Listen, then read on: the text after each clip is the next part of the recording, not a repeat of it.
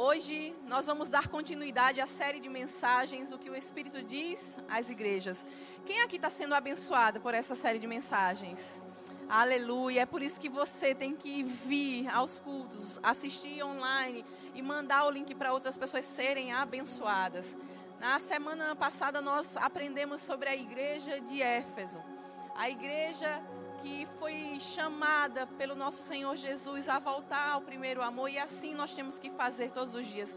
Eu digo que eu estou me convertendo todos os dias, sempre que eu vejo uma dessas mensagens, sempre que o Espírito Santo fala comigo. Porque é assim que a gente tem que fazer. Todos os dias a gente abandonar o nosso velho eu e ser levantada no, no, no novo homem, no novo Espírito do Senhor Jesus.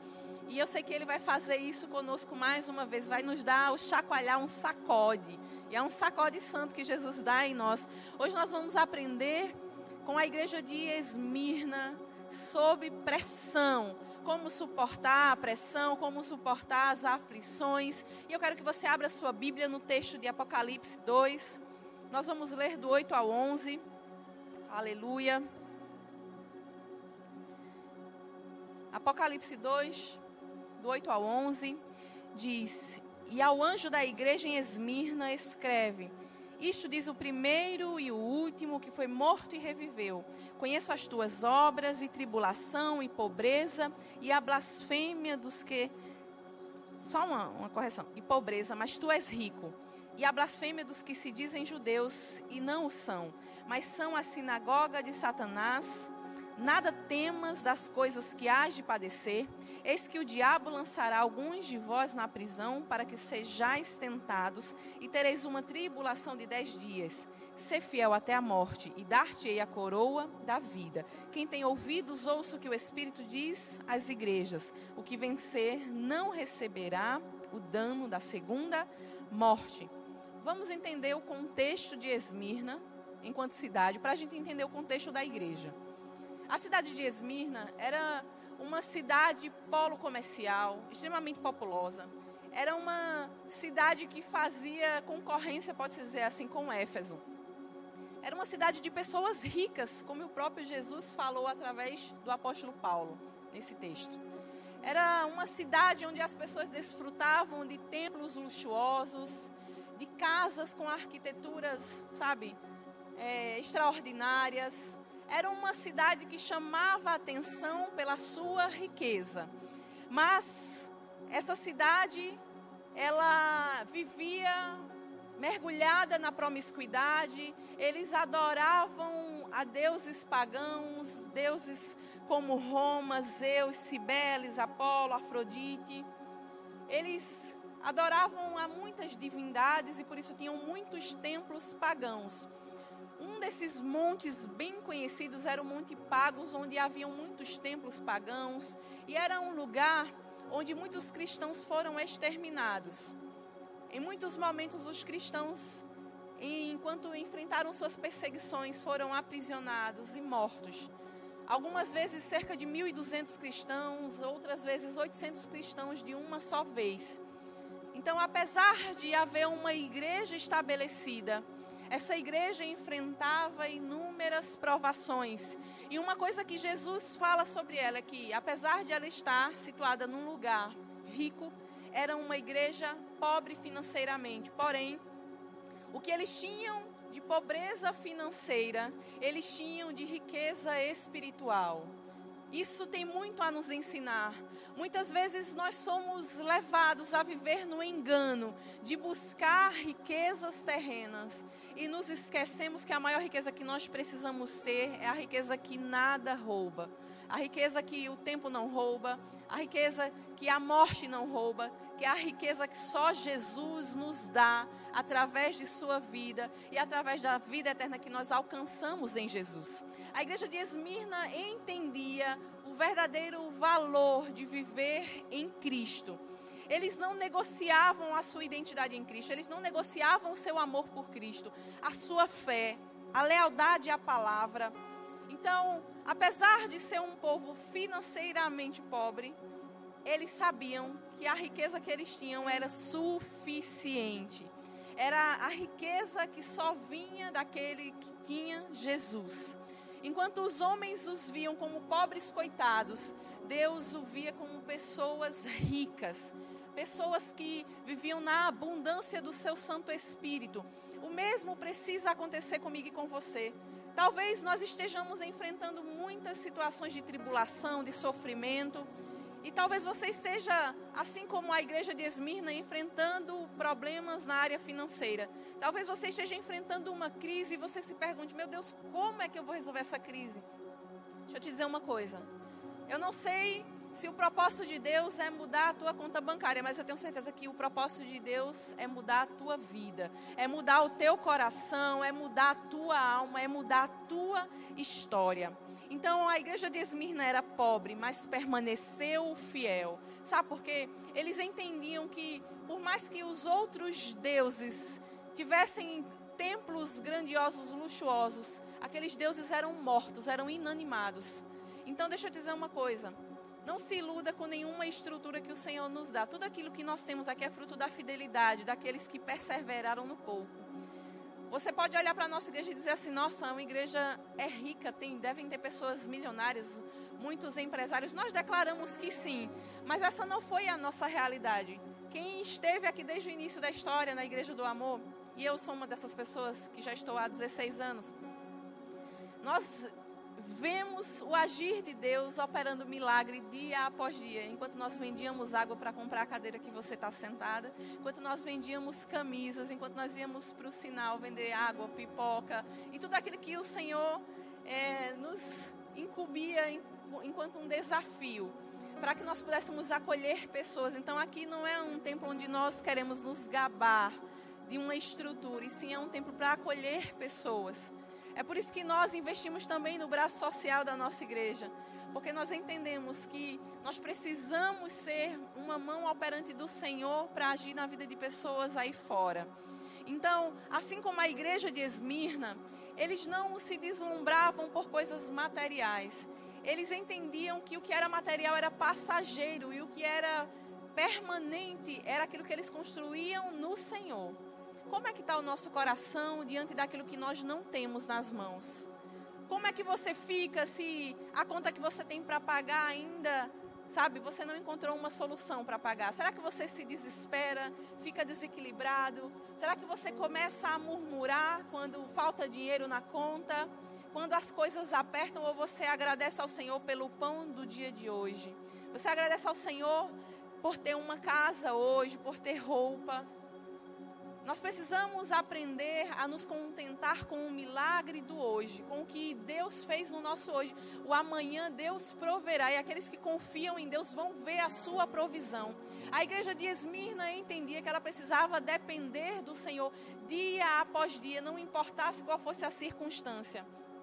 É por isso que Jesus ele falou lá em Mateus 6:21 que onde estiver o nosso tesouro aí está o nosso coração. Onde você empenha as suas energias, os seus pensamentos, o seu trabalho, ali está o seu tesouro.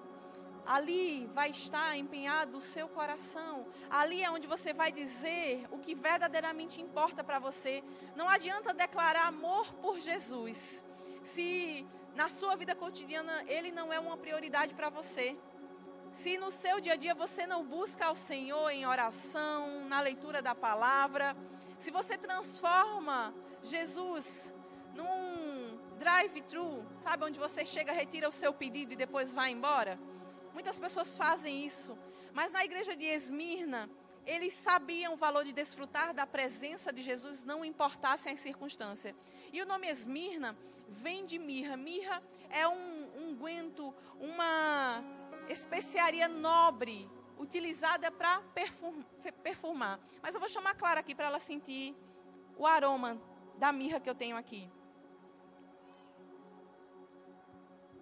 Eu quero que ela sinta esse aroma. É bom o cheiro? Você usaria assim no seu dia a dia para perfumar alguma coisa? Sim? Aí. Pode voltar, filha. Mas, apesar de ela ter gostado desse cheiro e dizer que utilizaria para perfumar algum ambiente na sua casa, a mirra ela era utilizada em um contexto muito específico, para perfumar cadáver. A mirra era utilizada em cultos fúnebres, para perfumar o defunto, pode dizer assim, o morto. Então a mirra para as pessoas que pertenciam àquele povo significava morte. Não era um cheiro que você gostaria de sentir, por exemplo, numa festa de casamento, num nascimento de uma criança. Não era um cheiro que você gostaria de sentir dentro da sua casa num dia, sabe? Ah, vou me alegrar e sentir o cheiro da mirra. Não. A mirra era utilizada nesse contexto de dor, de morte. E o nome Esmirna justamente faz alusão a isso, porque era uma igreja perseguida. Mas deixa eu te dizer a perspectiva divina sobre isso. Eu não sei se você lembra que Jesus, ao nascer, os três pastores ofereceram ofertas a José e a Maria para Jesus. E uma dessas ofertas foi a mirra. A mirra foi utilizada para fazer menção e celebração à vida de Jesus. Então, qual é a perspectiva divina sobre isso? É que tudo aquilo que o mundo diz que tem cheiro de morte, em Jesus ganha vida, tem cheiro de vida. Aleluia!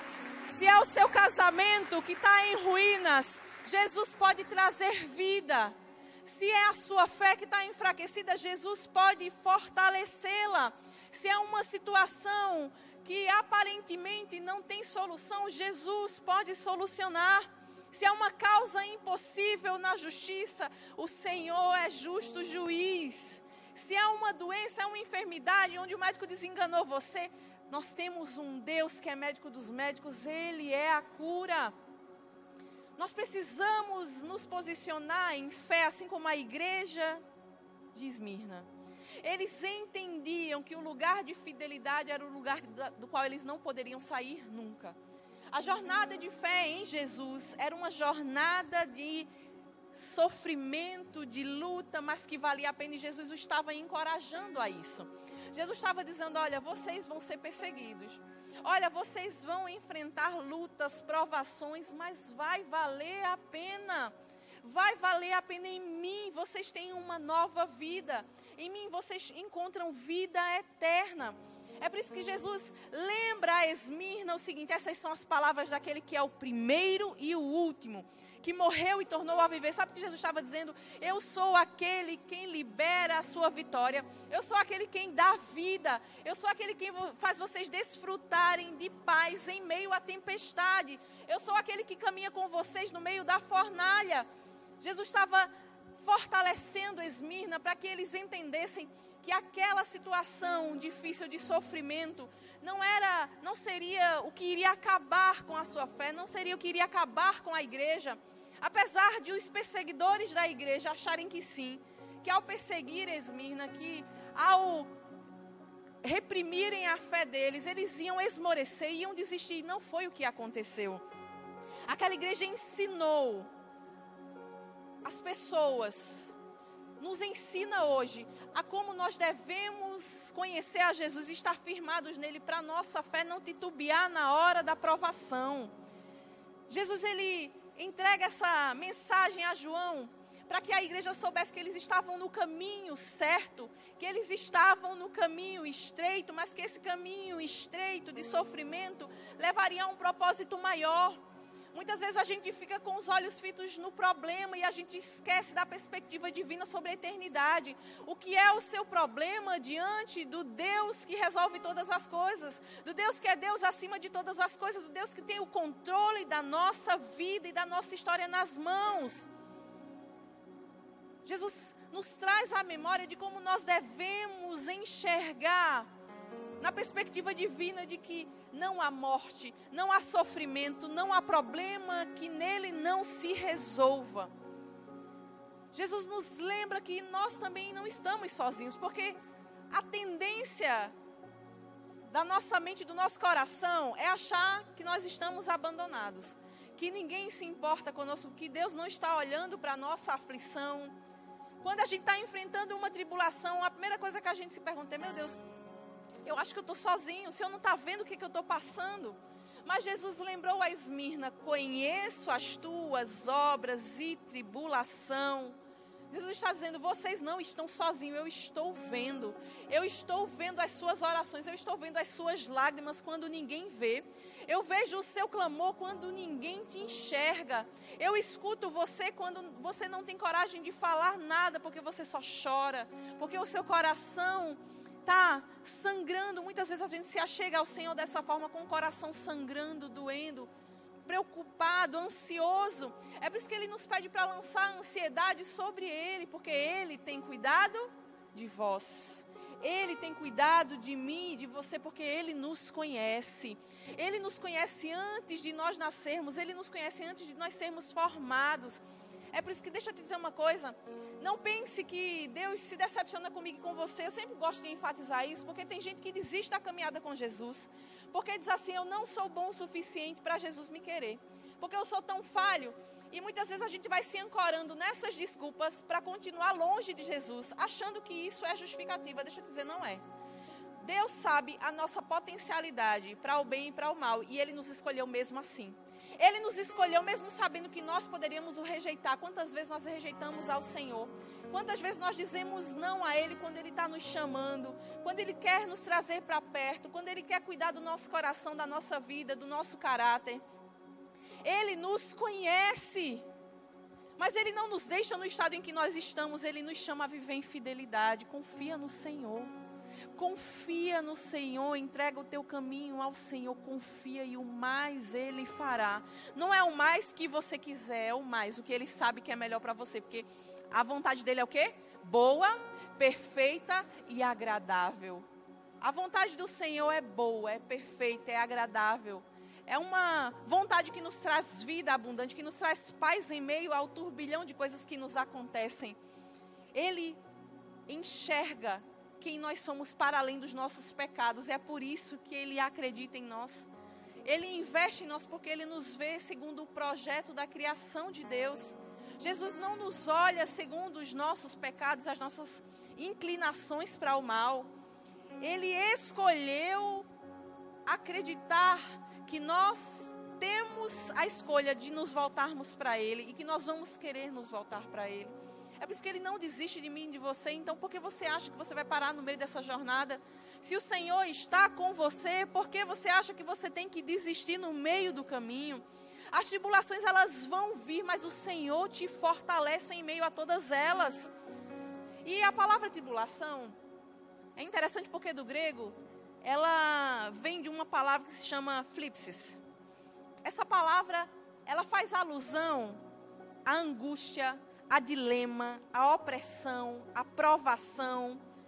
E toda provação nos pressiona, é ou não é? Quando a gente está passando por uma provação, não parece que a gente está numa sala sem oxigênio, que a gente vai morrer sufocado, não é? Mas por que a gente tem essa sensação? Porque quando a gente está passando por provação, muitas vezes a gente não traz à memória o que nos traz esperança, o que é a palavra de Deus. Só a palavra de Deus tem poder de nos reviver e vivificar a nossa fé a ponto de nós entendermos que vai passar. Deus nem sempre vai nos tirar da provação, mas Ele vai nos fortalecer em meio a ela. Deus levou o povo de Israel para o deserto, não foi para morrer no deserto, foi para que eles amadurecessem no deserto. Muitos escolheram morrer, porque muitos escolheram o lugar da murmuração, da reclamação. Se Deus te colocou em meio a um deserto, não é para você morrer lá, é para você passar por ele cantando vitória, contando milagres, louvando e exaltando o nome dele. Você pode glorificar o Senhor?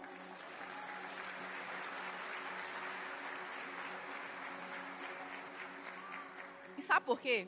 Porque Jesus nos conhece, porque Ele mesmo passou por tantas provações.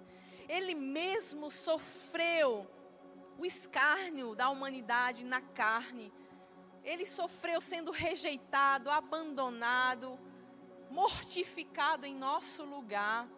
Ele sofreu no Calvário uma das maiores torturas que alguém poderia suportar, e mesmo assim, ele não desistiu de nós. Sabe o que, que Isaías 53, 5 diz? Mas ele foi transpassado por causa das nossas transgressões, foi esmagado por causa das nossas iniquidades. O castigo que nos trouxe paz estava sobre ele, pelas suas feridas fomos curados. Você entende? Ele foi pisado, massacrado por causa da transgressão, da iniquidade. Você sabe a diferença de pecado para transgressão e iniquidade? Pecado é acidente. O pecado ele acontece como um acidente de percurso. Você não escolheu e aconteceu. Por falta às vezes de conhecimento da palavra de Deus, por falta de raízes em Jesus, por falta de conhecimento do evangelho, por muitas vezes um momento de fraqueza, aconteceu. É um acidente e a partir do momento que você entende que é um acidente, você evita passar pelo mesmo caminho que te leva ao acidente. A transgressão é quando você sabe que você está fazendo algo errado e você continua fazendo. A iniquidade é quando você tem prazer pelo mal. A Bíblia diz que Jesus, ele escolheu por causa das nossas transgressões e iniquidades, ele foi transpassado, ele escolheu ser transpassado. Ele escolheu ser esmagado. Você tem ideia disso? Não é só o pecado, é a escolha pelo pecado e o prazer pelo pecado. Ele se fez humilhação, mesmo sabendo que nós poderíamos amar o mal, amar o pecado. Isso é extremamente profundo. A igreja de Esmirna entendeu isso. É por isso que eles tinham um coração fiel a Jesus. É por isso que, sob pressão, eles não desvaneciam em sua fé. Eles não desistiam da sua caminhada, porque eles sabiam de que adiantava ganhar o mundo inteiro e perder a sua alma. Ele sabia que recurso financeiro, que riqueza nenhuma poderia lhes dar aquilo que só Jesus traria, que era uma nova vida. Então, talvez você chegou aqui hoje sofrendo pressão social. As pessoas estão impondo sobre você um padrão de pensamento e de comportamento que tem afligido você. Talvez você esteja passando por pressão financeira, você está numa crise financeira, você está se perguntando como é que eu vou resolver isso, como é que eu vou pagar as contas amanhã, como é que eu vou fazer feira amanhã. Talvez você esteja passando por pressão familiar, desde que você aceitou a Jesus, a sua família está um caos, ou você nem conhece a Jesus e sua família está uma bagunça. E você se pergunta: o que está acontecendo? Por que minha casa é assim? Por que minha família é assim? Talvez você está passando por uma pressão espiritual, você se sente sendo atacado pelo inferno, você sente, sabe, o mal tentando oprimir você, matar a sua fé, desanimar você. Mas para todas essas pressões, o nosso Senhor nos fortalece, Ele nos sustenta pela mão, Ele diz: Não temas, eu sou contigo. Assim como Ele disse para Esmina: Eu sou o primeiro e o último, sou eu quem dou a palavra final, permanece em mim. Esmirna aprendeu com Jesus a se manter fiel e ela nos ensina algumas coisas. A primeira delas é que nós temos que conhecer a origem da pressão. Repita comigo: conheça a origem da pressão. Todas as vezes que nós estamos passando por uma pressão, por uma tribulação, a gente se pergunta por que eu estou passando por isso. É a lógica da causa e do efeito. Vou trazer de uma maneira mais clara. Já que Jesus ele fala que Esmirna estava numa região rica e eram pobres, eu vou usar essa mesma analogia. O que é que o mundo diz que você precisa fazer para ser uma pessoa bem-sucedida financeiramente? Duas uma, ou você vai trabalhar muito para conquistar, ou você vai nascer herdeiro. Quem nasceu herdeiro, amém. Quem não, tem que trabalhar. Mas não necessariamente isso vai acontecer, e era exatamente o que Jesus estava dizendo. Nem sempre aquilo que você faz vai ter o efeito que você espera. Porque quando você decide colocar a sua vida sob controle do Senhor Jesus, Ele não vai fazer o que você quer, Ele vai fazer aquilo que você precisa. Talvez o que você tanto pede ao Senhor não vai acontecer porque é o que você quer. E entre o que você quer e o que você precisa existir o decidir de Deus. E se você caminha com Deus, se você confia nele, é Ele quem tem que decidir por você, é Ele quem tem que mostrar qual é o caminho que você tem que seguir. Amém? Esmirna entendia isso. Eles sabiam que servir a Jesus não os colocaria sobre uma vida de facilidades. Porque o que, que muitas pessoas acham que vai acontecer quando aceitarem a Jesus como e Salvador? Todos os problemas da vida serão solucionados. Essa é uma ilusão que rouba das pessoas a verdadeira convicção de fé em Cristo e do Evangelho. Jesus não chamou a mim e a você para uma vida de facilidade.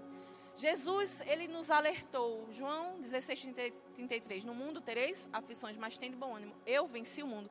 O que é que Jesus está nos dizendo com isso? Ele já venceu. Eu e você não temos que ficar esperando vitórias. Ele já venceu, é o suficiente, é o que basta. Mas é só para quem crê. Se você crê, você não vai ficar esmurrando o vento, porque a sua confiança não vai estar no que você tem nas mãos, mas está no Senhor, que tem o seu coração. Quando o Senhor tem o seu coração, você confia nele. Todos os seus projetos, propósitos, e não importa como seja o mundo ao seu redor, não, não importa que nível de luta você esteja enfrentando, você confia que do, do jeito que o Senhor quer é melhor. Você confia que do modo que ele tem permitido é melhor. Esmirna entendia qual era o motivo da sua pressão. Eles sabiam exatamente de onde vinha a tribulação. Eles não ficavam desesperados. Por que estamos passando por isso? Oh Deus, por que a gente é tão justo, a gente é tão reto, somos tão íntegros? Por que estamos passando por esses problemas? Quantas vezes a gente faz isso, é ou não é?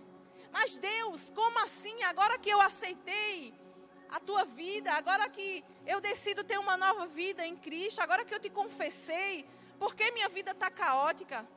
E aí você começa a murmurar, começa a reclamar.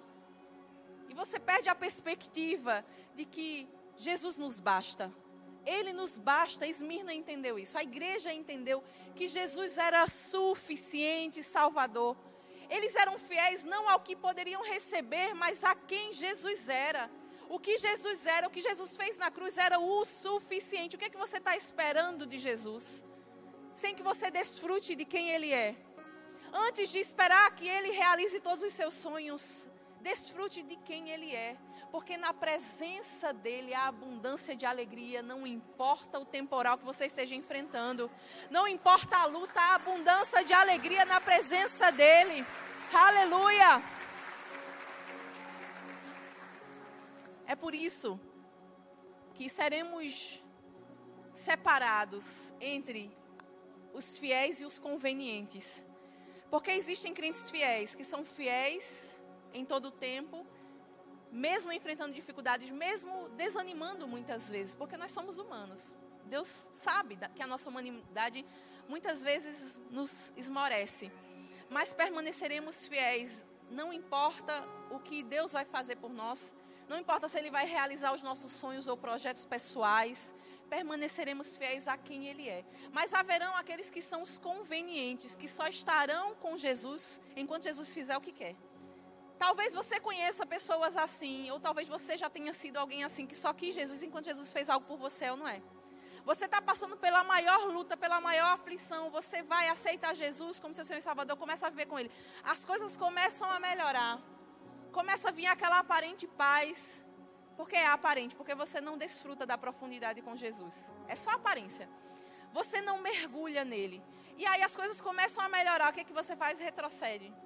Ah, tá bom, vou deixar de ir para a igreja porque o negócio já. Vou buscar de casa agora porque eu sou crente, eu sou a igreja e está tudo certo. E Jesus habita em mim, eu não preciso mais de ninguém. Agora eu busco a Deus. Ou você se fecha por conta justamente dessas tribulações.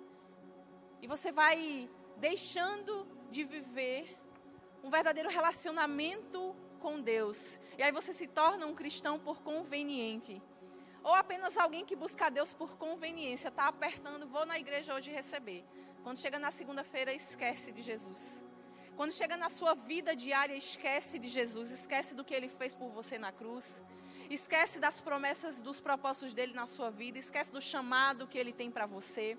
Nós não podemos ser cristãos por conveniência. Nós precisamos ser cristãos fiéis, porque cristãos fiéis permanecem até o fim, sabe por quê? Porque se posicionam na frente de batalha. Porque se posicionam no lugar de luta espiritual, porque não esmorecem na sua caminhada com Jesus.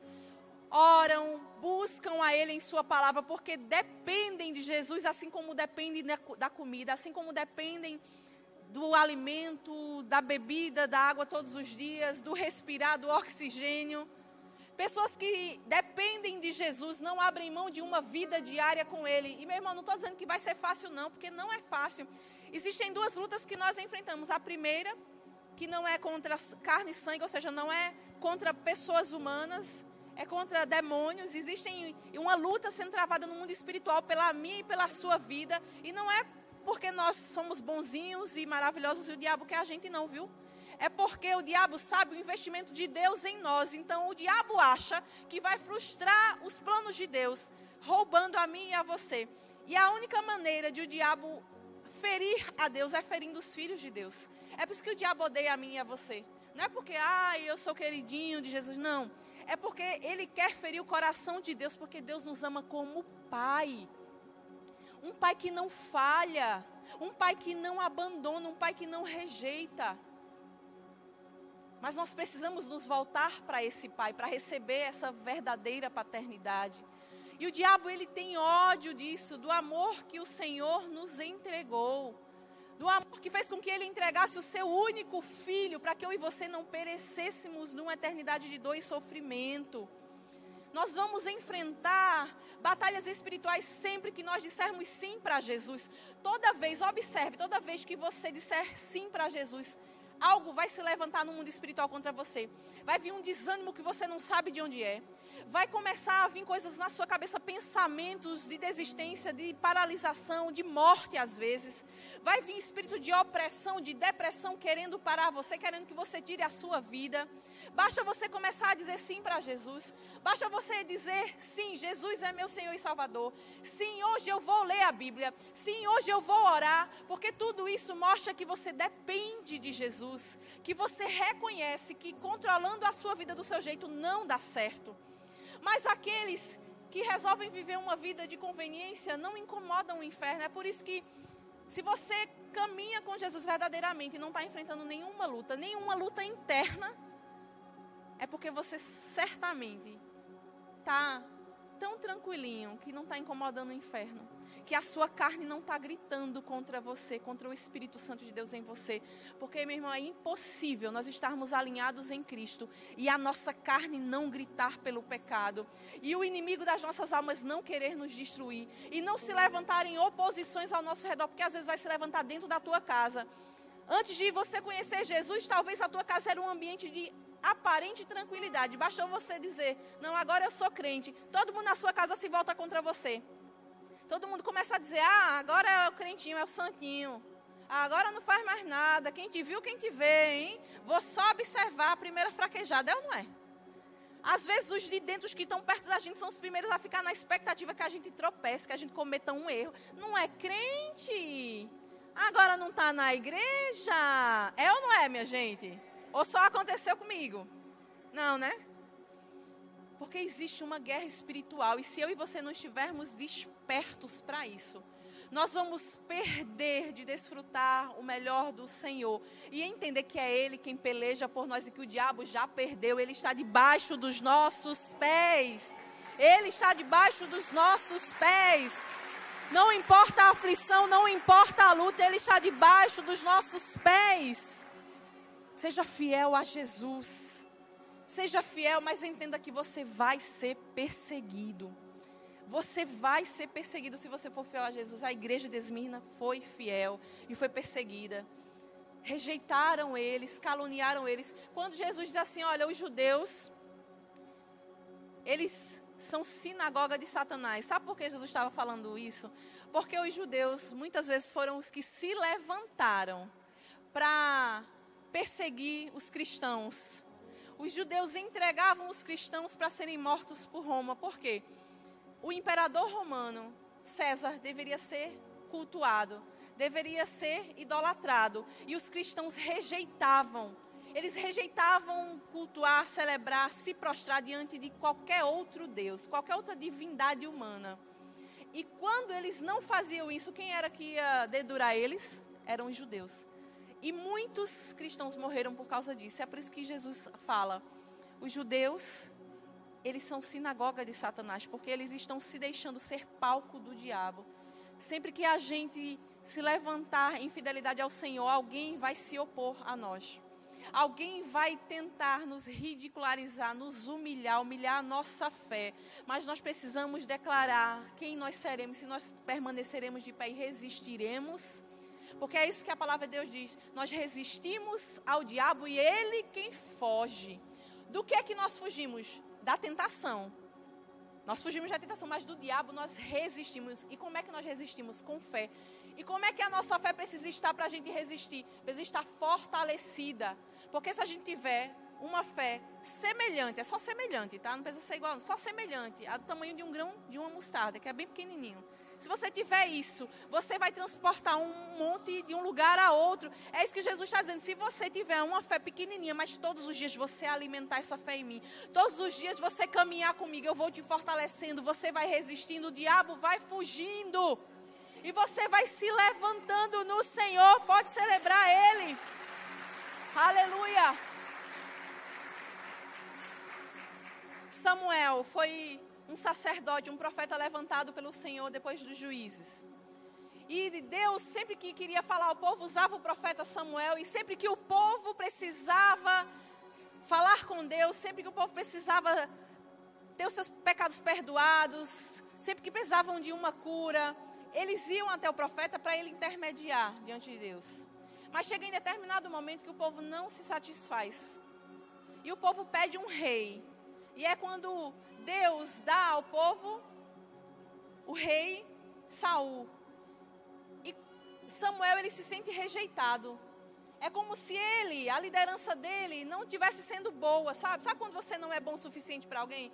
Mas aí Deus chama Samuel e diz: Samuel, eles não rejeitaram a você. Eles rejeitaram a mim. Não é a você que eles estão dizendo não, é a mim. Deus é o suficiente para você? Deus tem sido o suficiente para você se manter fiel, leal? Ou você precisa preencher a sua vida com outras coisas para que você possa viver com Deus?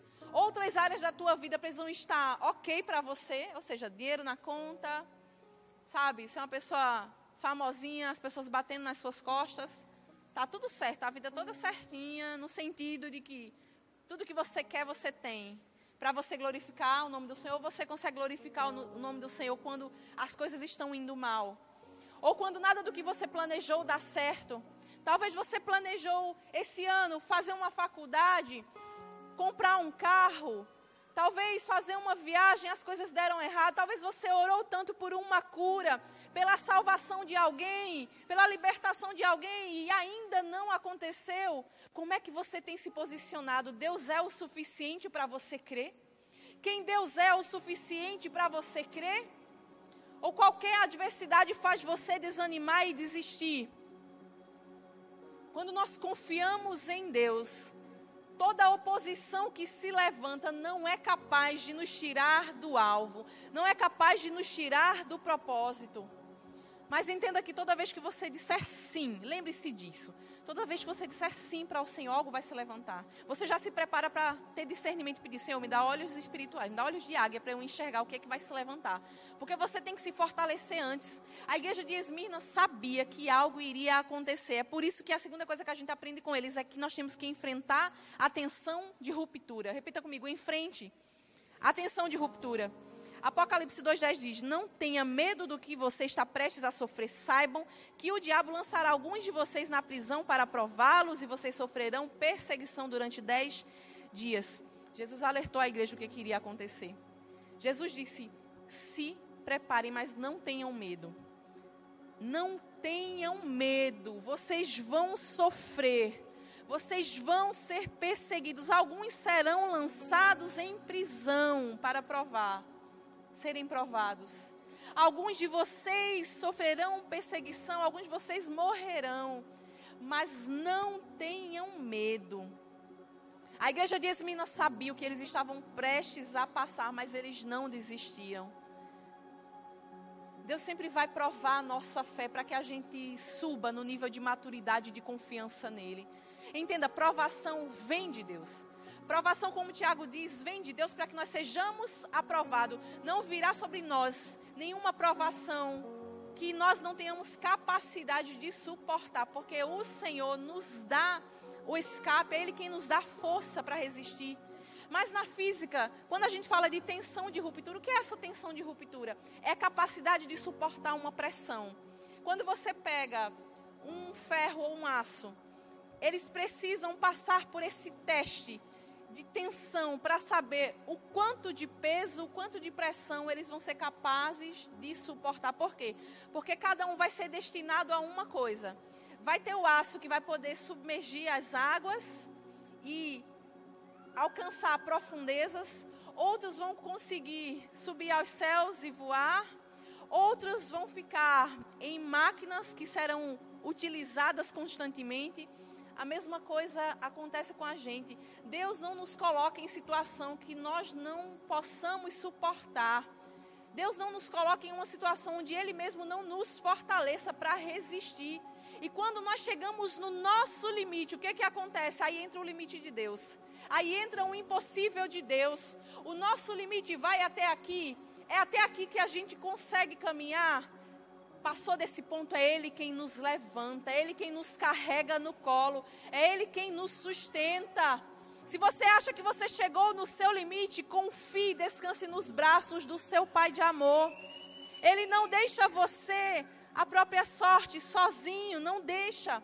Ele segura você pela mão. Mas e quanto à tentação? Tentação vem do diabo.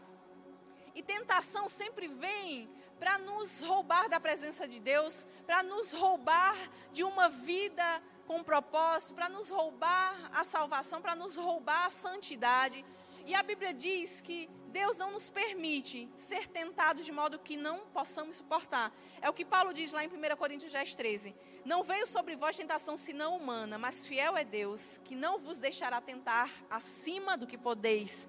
Antes, com a tentação dará também o escape para que possais suportar com a tentação vem o escape. Então, deixa eu te dizer uma coisa: o diabo sabe qual é a sua área de fraqueza, é nessa área que ele vai tocar, é nessa área que ele vai bater a porta. Se for pornografia, é nessa área que ele vai tentar aguçar você. Se for na prostituição, é nessa área que ele vai aguçar você. Se for na traição, é nessa área que ele vai aguçar você. Se for na mentira, é nessa área ele vai seduzir você para que você seja um grande mentiroso. Se for na fofoca, é nessa área que ele vai aguçar você. Porque tudo isso tem capacidade de nos roubar a salvação e nos levar ao inferno. E para mim, maior inferno é a ausência de Deus. É a ausência da presença de Deus. Mas existe um inferno real que o diabo não quer que a gente acredite. Porque quanto menos você acreditar no inferno, mais a vida, deixando a vida me levar, você vai viver. É por isso que quando nós conhecemos a Jesus, é um prazer estar em Sua presença e desfrutar de uma vida diferente, separada. É um prazer desfrutar das provações para que nós sejamos aprovados. E o que é que nós fazemos diante da tentação? A gente corre. O que é que José fez? José um homem de Deus, conhecia a Deus, enfrentou muitas situações de provação, foi acusado injustamente, foi vendido pelos seus próprios irmãos, traído, abandonado. E quando as coisas estavam melhorando, o que, que acontece? Vem a mulher de Potifar e tenta agarrá-lo. Ela não tentou nem seduzir o homem, ela tentou agarrá-lo. E o que, que ele fez? Correu. Porque ele entendeu que aquilo era o escape, ele precisava correr. Deus te dá um escape, corra da tentação, corra da oferta do diabo. Ah, mas parece que não tem problema nenhum, é só uma troca de mensagens de uma hora da manhã. Corra, Seja vigilante, seja esperto. Você sabe exatamente o que o Espírito Santo está falando com você, que você tem que largar fora e sair correndo. Você sabe qual é a área que o Espírito Santo tem batido no seu coração e dito: não avance, não continua. A área em que o Espírito Santo está dizendo: stop, pare. Se você prosseguir, você vai cair. Você precisa aproveitar a oportunidade que o Senhor te dá de ter o escape e para a provação, o que é que eu faço? Me fortaleço no Senhor. Na provação, nós só passamos e somos aprovados se nós buscamos a face do Senhor dia após dia. E vai ter dia que você vai estar desanimado, e vai ter dia que você vai estar cansado, vai ter dia que você vai estar, estar clamando o sangue de Jesus, mas é no sangue de Jesus que você consegue, é na força do Senhor que você consegue, é na força do Espírito Santo. Acorde todos os dias sendo grata ao Senhor, dizendo: Espírito Santo me fortalece hoje. Por hoje me fortalece. E no dia de hoje você vai ler, vai buscar a palavra de Deus. Sabe, vai se debruçar, tendo um momento de oração. Ah, mas eu não tenho tanto tempo assim. Aproveite todo o tempo que você tem para buscar o Senhor. Porque chegará o tempo que não você não vai conseguir. Será um tempo que será inútil. Enquanto você tem a oportunidade, ouça o que o Espírito diz à igreja. Aproveite cada oportunidade. Se você se levantou hoje, meu irmão, é porque o Senhor te deu mais uma oportunidade de viver uma vida nova. Não queira estar do outro lado para ver que Jesus tinha razão, que a Bíblia estava correta, que as pregações estavam certas. Não deixe para estar do outro lado para ver que tipo de vida em Cristo você poderia ter. Aproveite a oportunidade hoje, e não por medo mas por amor, por saber que Ele te amou, mesmo você não o amando, que Ele lutou por você, mesmo você renunciando e rejeitando Ele. Mas haverá um tempo em que a sua renúncia será definitiva. Haverá um tempo que o seu não para Jesus será definitivo e será a sua sentença de vida ou de morte. É por isso que com a igreja de Esmina nós aprendemos a dizer sim para Jesus e a confiar em quem Ele é, aguentando as provações. Talvez a gente vai começar a jornada como se a gente estivesse iniciando uma vida de atleta. Ou talvez uma vida saindo do sedentarismo. Imagina que você começou a se exercitar. E conforme você se exercita, ou na academia, ou em qualquer outro esporte, você percebe que nos primeiros dias dói, não dói? O seu corpo, a sua musculatura vai sentir a pressão daqueles treinos, não vai? Vai doer. E no dia seguinte vai ser pior ainda. E na semana seguinte vai ser pior ainda. Mas algo vai mudar. Sabe qual é? A sua capacidade de resistir à pressão. Chegará o tempo em que cada exercício que você faz, você vai querer aumentar a carga, aumentar a intensidade, aumentar o peso, porque você agora suporta o peso maior. Você vai entrar no nível de progressão de carga, porque agora você já se preparou. Aquilo que no início era pesado demais para você e você dizia, ah, eu não suporto. Agora é fichinha, é peso pequeno, porque você foi se preparando no Senhor para aguentar novos níveis de dificuldade. Porque com o Senhor é assim, Ele nos chama a viver em maturidade e a viver novos níveis. A dificuldade de hoje nos prepara para o que vamos receber amanhã. Ao nível de lutas, e vai chegar uma hora que a gente vai dizer assim: o diabo só está tentando, mas está estribuchando no inferno, porque ele não vai me fazer desistir, porque eu sei em quem eu tenho crido, eu sei com quem eu tenho vivido e é com o Senhor. Jesus disse à igreja: vocês sofrerão perseguição por dez dias. Dez dias não era, não era literal, não eram dez dias seguidos. Era um pequeno período de tempo. Só que aquele período de tempo poderia ser algumas semanas, algumas décadas, algumas centenas de anos, como aconteceu com a igreja. Aquele período de tempo, ainda que não tivesse uma data para acabar, era um curto período de tempo diante da eternidade. Deixa eu dizer uma coisa para você: o que são 70 anos nessa vida diante de toda uma eternidade? O que são poucos anos que nós vivemos aqui diante de toda uma eternidade que o Senhor tem para mim e para você. Porque basta a gente olhar o modo como fomos criados. Nós fomos criados de modo perfeito demais para se acabar com 70, 80 anos. Existe um corpo glorificado que o Senhor vai nos dar. Existe uma nova vida que o Senhor vai nos dar. E Ele quer que nós desfrutemos. Mas nós temos que aguentar firme. Nós temos que perseverar até o final. E por fim, a pressão produz promessa. Jesus diz nos versículos 10, a parte B e 11: Seja fiel até a morte, e eu lhe darei a coroa da vida. Aquele que tem ouvidos, ouça o que o Espírito diz às igrejas. O vencedor, de modo algum, sofrerá a segunda morte. Jesus finaliza a carta, não apenas apresentando um quadro do presente e do futuro, mas trazendo uma promessa vocês não enfrentarão a segunda morte. A primeira morte é a dor e a aflição que vocês passam aqui. Mas comigo vocês alcançam a vida eterna. Em mim vocês têm uma nova vida abundante, onde não haverá sofrimento, onde não haverá pranto, nem choro, nem dor. Um dos bispos da igreja de Esmirna se chamava Policarpo. Ele foi fiel. E a lei da época dizia que você tinha que cultuar a divindade romana. César, o imperador romano, era visto como um deus. E todos que não se prostravam perante César eram mortos. E nenhum cristão que era fiel se prostrava. O que, é que acontecia? Eles eram mortos. E chegaram a Policarpo e disseram assim: Policarpo, se você não se prostrar diante de César, da imagem de César, você será morto lançado à fogueira.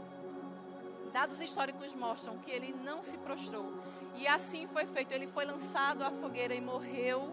Uma das piores mortes que alguém poderia enfrentar. Ele foi queimado vivo. E sabe qual foi a oração de Policarpo no seu martírio? Ele disse o seguinte: Eu te agradeço tu grandiosamente me considerasse digno neste dia e desta hora, para que eu possa receber uma porção do número dos mártires no cálice da tua vida, Cristo. Um homem que estava enfrentando um momento de dor extrema, perdendo a sua vida terrena.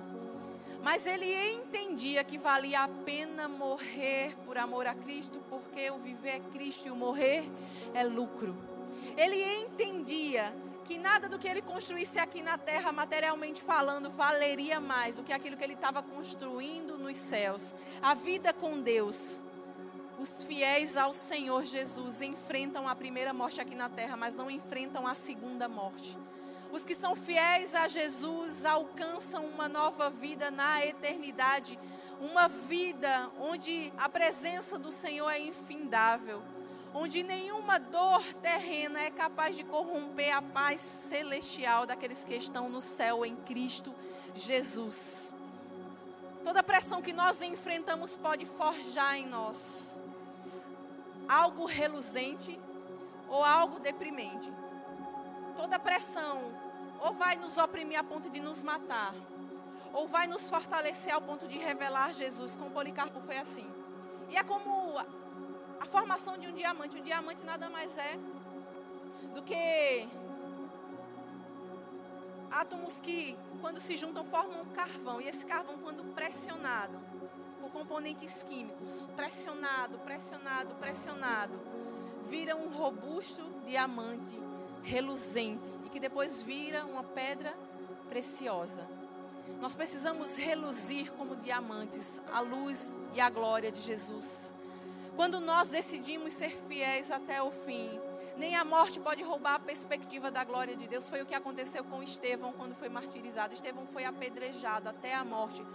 Por amor a Jesus, por amor ao Evangelho. E sabe o que aconteceu? Quando ele estava sendo morto, ele olhou os céus e viu a glória de Deus resplandecendo sobre ele. Ele viu a face de Deus reluzindo sobre ele. Você precisa decidir o que você verá e que vida você terá. Você quer Jesus até o fim da vida ou você quer Jesus até a morte? Se você quiser Jesus até o fim da vida, talvez você vai levar uma vida de qualquer jeito e vai achar que no final tá tudo certo. Mas quando você decide ter Jesus até a morte, não importam que tipo de opressões, de pressões que você vai viver, não importam quais são as decisões que o mundo toma, que confrontem a tua fé, você vai se manter fiel, leal à palavra. Não importa se o mundo tem tentado mudar e distorcer as verdades da palavra de Deus, dizendo que aquilo que Deus estabelece como princípio, como fundamento, não é absoluto, que é isso que o mundo tem tentado fazer dizer que eu e você não podemos crer no que a palavra diz que nós temos que crer. O mundo quer nos impor um padrão de pensamento que distorce o propósito da criação de Deus. O mundo quer estabelecer que não, que o padrão de família de Deus não é homem e mulher, que o padrão de sexualidade em Deus não é homem e mulher. O mundo quer tentar dizer que não é errado matar uma vida no ventre, mas você precisa decidir quem você é. Se você é fiel ao Senhor em Sua palavra, ou você vai se corromper. Se você for fiel, você pode ser apedrejado, você pode ser até cancelado, mas você não vai perder a eternidade. Você vai manter-se de pé, mesmo em meio a um mundo caótico porque os seus olhos estão fitos no Senhor, e assim como Paulo falou, eu prossigo para o alvo, para o prêmio da soberana vocação em Cristo Jesus. Você precisa decidir qual será o alvo da sua vida e onde você quer estar no seu pós-vida. Quando passar essa vida, onde você quer estar? Com Jesus na glória ou longe dele no inferno? E eu não estou falando isso para você ter medo, não. Porque a morte para quem crê em Jesus é motivo de alegria, é motivo de nós sabermos que nós estaremos juntos com o nosso Redentor, com aquele que nos deu vida. Mas enquanto vida nós estivermos aqui, que nós desfrutemos do melhor do Senhor, de uma vida abundante e feliz, mesmo em meio às lutas e às provações. Pode estar difícil, você pode estar enfrentando uma luta que pareça ir além do que você pode suportar, mas o Senhor é contigo. Ele não te deixa, ele não te abandona. A Bíblia diz que ainda que teu pai, tua mãe, ainda que todos ao teu redor te abandonem, o Senhor jamais te abandona. Ele te levanta, ele te sustenta, ele te leva até o fim. Fique de pé no seu lugar.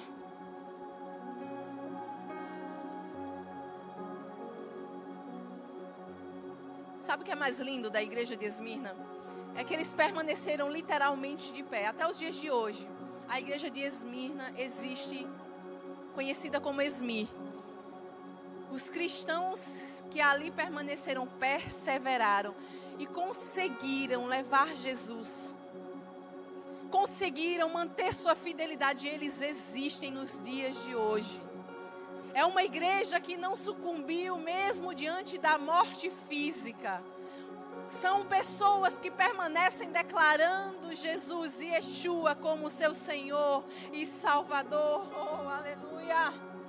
Ele está aqui, Yeshua está aqui, Jesus está aqui. Ele está aqui para mudar o teu cativeiro, para mudar o teu planto em alegria, a tua dor, o teu pranto, o teu sofrimento. Ele pode mudar. Basta você ser fiel, confiar, seu amor, confiar em sua fidelidade. Se eu e você estamos aqui, é porque houveram pessoas que se permaneceram fiéis a Jesus e levaram a mensagem dele aos quatro cantos do mundo. Eu e você somos fruto da igreja de Esmirna e de tantas outras igrejas que se permaneceram de pé, que permaneceram fiéis, leais a Jesus. Eu e você precisamos decidir que tipo de cristãos seremos, que tipo de pessoas seremos. Se seremos pessoas onde Jesus pode encontrar um coração quebrantado, sedento pela sua presença, um coração que entende que precisa ser cuidado por ele viva na independência de Jesus, não viva longe dele.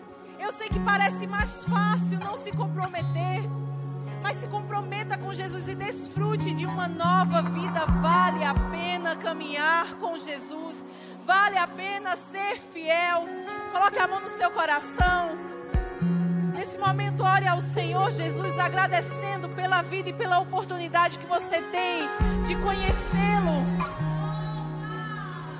a Ele para forjar o seu caráter, mesmo em meio às pressões e opressões, para que você se mantenha fiel diante das tribulações, para que você não esmoreça e nem desista, porque Ele não desistiu.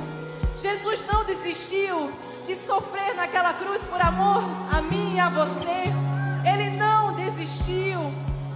O seu amor foi fiel até o fim, foi fiel até a morte morte de cruz. Por isso, entregue o seu coração aos cuidados dele e decida ser fiel. Decida andar com ele todos os dias da sua vida. Pode parecer difícil, mas ele te ajuda. Ele te fortalece, é Ele quem te dá o escape em meio à dor e à angústia. Ele tem escape para você, Ele tem saída. Ele tem socorro, Ele tem auxílio para o seu coração, Ele tem cura para a sua alma, mas Ele também tem cura para o seu corpo. Ele tem restauração para o seu casamento, Ele tem restauração para as suas emoções. Talvez você entrou aqui depressivo, ansioso. Ele é o Deus que cura, Ele é o Deus que transforma. Ele é o Deus que te faz andar em lugares altos. Aleluia, Jesus. Obrigada pelo teu eterno amor.